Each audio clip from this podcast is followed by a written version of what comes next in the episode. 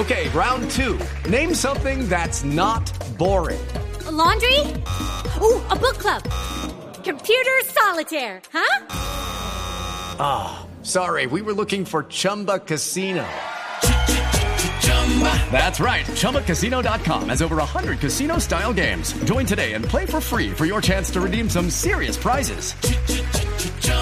ChumbaCasino.com. No purchase necessary. Where prohibited by law. 18 plus terms and conditions apply. See website for details. Paola Ochoa es periodista. Está en Mañanas Blue.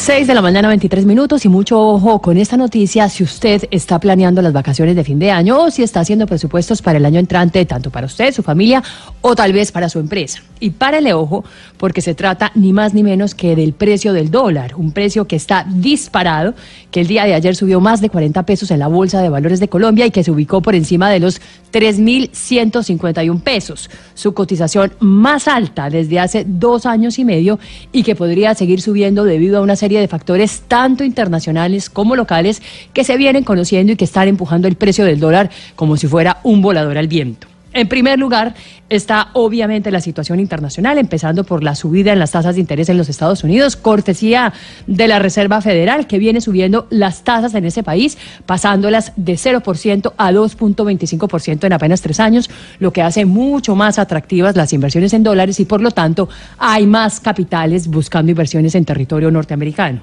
El otro factor internacional que también está jugando a favor de un mayor precio del dólar es la guerra comercial entre Estados Unidos y China, una guerra que incentiva una mayor inversión hacia Estados Unidos, el mercado más rico del mundo, que ha venido bajando los impuestos corporativos de manera enorme, llevándolos del 35% al 21% en apenas un año. A nivel local, el factor que más influye en esa cotización del dólar es precisamente el precio del petróleo, un petróleo que viene cayendo en los últimos días, que ha pasado de 85 dólares el barril a 75 dólares en cuestión de semanas, caída prácticamente de 10 dólares que le pega a la principal fuente de ingresos y de divisas del país, que son las ventas de Copetrol y sus correspondientes dividendos e impuestos, lo que hace que lleguen menos dólares a Colombia y por lo tanto se encarezca el precio del mismo. Obviamente, de todas maneras, nadie tiene la bola de cristal para saber en dónde terminará todo esto, pero lo que define el gobierno en impuesto de renta a las empresas y en temas como el fracking será determinante para los niveles de inversión extranjera y por lo tanto para el precio del dólar en Colombia.